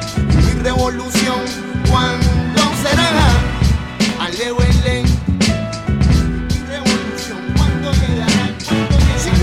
Obreros transforman estos esquemas, si los esclavos rompieran esta cadena, puertorriqueño despierta que esto se quema.